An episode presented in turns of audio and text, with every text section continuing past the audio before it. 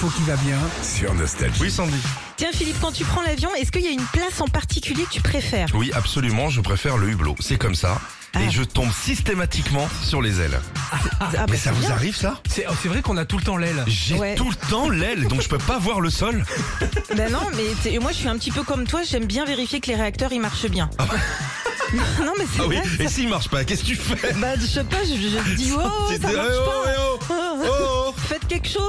Non mais en fait ça me rassure.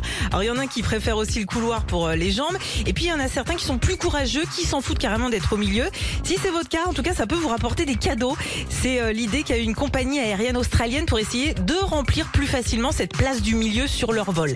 En gros Philippe, hein, dès que t'as choisi ta place de milieu de rang, et ben on te donne un ticket pour plusieurs tombolas. Et si ton ticket sort, et ben tu peux gagner des croisières, Ah. euh, des vols sur euh, les Caraïbes, des places pour des matchs de foot. Euh, voilà, ça va durer jusque début 2023 et ça cartonne déjà tellement en quelques jours que plus euh, personne ne veut voyager côté hublot ou même euh, dans le couloir. Une fois, Ah. je rentre euh, des Antilles et euh, j'ai eu la place qui est euh, entre les deux toilettes. Oh la vache, oui.